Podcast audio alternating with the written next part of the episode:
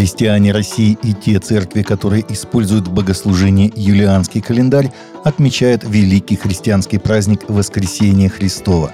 Воскресение Христова является наиважнейшей частью евангельской вести. После воскресения Господа обновленная и исполненная Духом Святым Церковь несет благую весть всему миру – Воскресение есть утешение всему человечеству, которое находится во власти греха и смерти. Но Христос воскрес из мертвых, первенец из умерших, ибо как смерть через человека, так через человека и воскресение мертвых, пишет апостол Павел. Праздник этот – свидетельство грядущего воскресения, где одни восстанут к вечной жизни, а другие – на вечное осуждение – Последний же враг истребится смерть, вещает нам послание апостола, призывая быть твердыми в вере, ибо тленному всему надлежит облечься в нетление, и смертному всему облечься в бессмертие. Пасха – широко отмечаемый в России христианский праздник, имеющий многовековые традиции. Для наших россиян Пасха входит в тройку наиболее важных праздников – 29%, уступая Новому году 58% и Дню Победы 65%. Результаты своего опроса сообщил Всероссийский центр изучения общественного мнения. Популярность праздника в современном российском обществе можно назвать высокой. Планируют отмечать Пасху в этом году 83% россиян. За время наблюдений показатель оставался в диапазоне 84-88%. Среди православных россиян показатель достигает максимума 94%. Среди представителей других конфессий присоединиться к празднеству планируют 58%. Среди неверующих примет участие в праздновании каждый второй.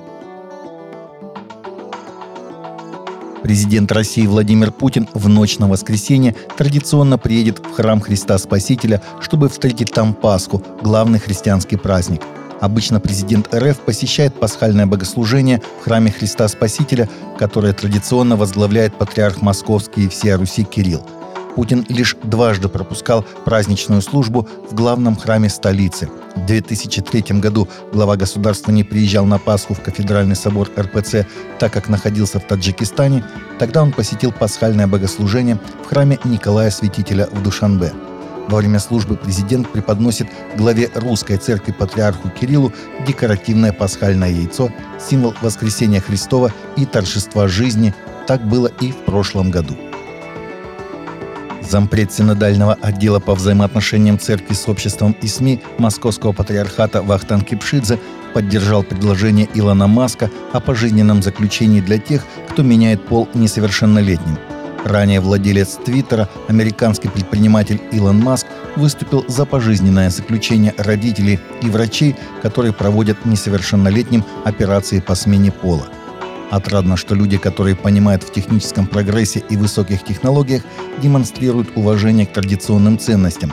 Несомненно, закалечение детей под предлогом коррекции гендера пожизненный срок будет в самый раз – не только для сумасшедших родителей, но и для всех возможных соучастников – написал Кипшидзе в своем телеграм-канале.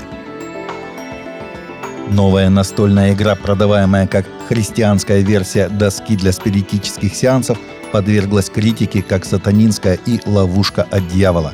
Игра, получившая название The Holy Spirit Board от Holy Spirit Games, Христианская доска для сеансов с Духом Святым рекламируется на Amazon как способ помочь людям напрямую общаться с нашим Господом и Спасителем Иисусом Христом.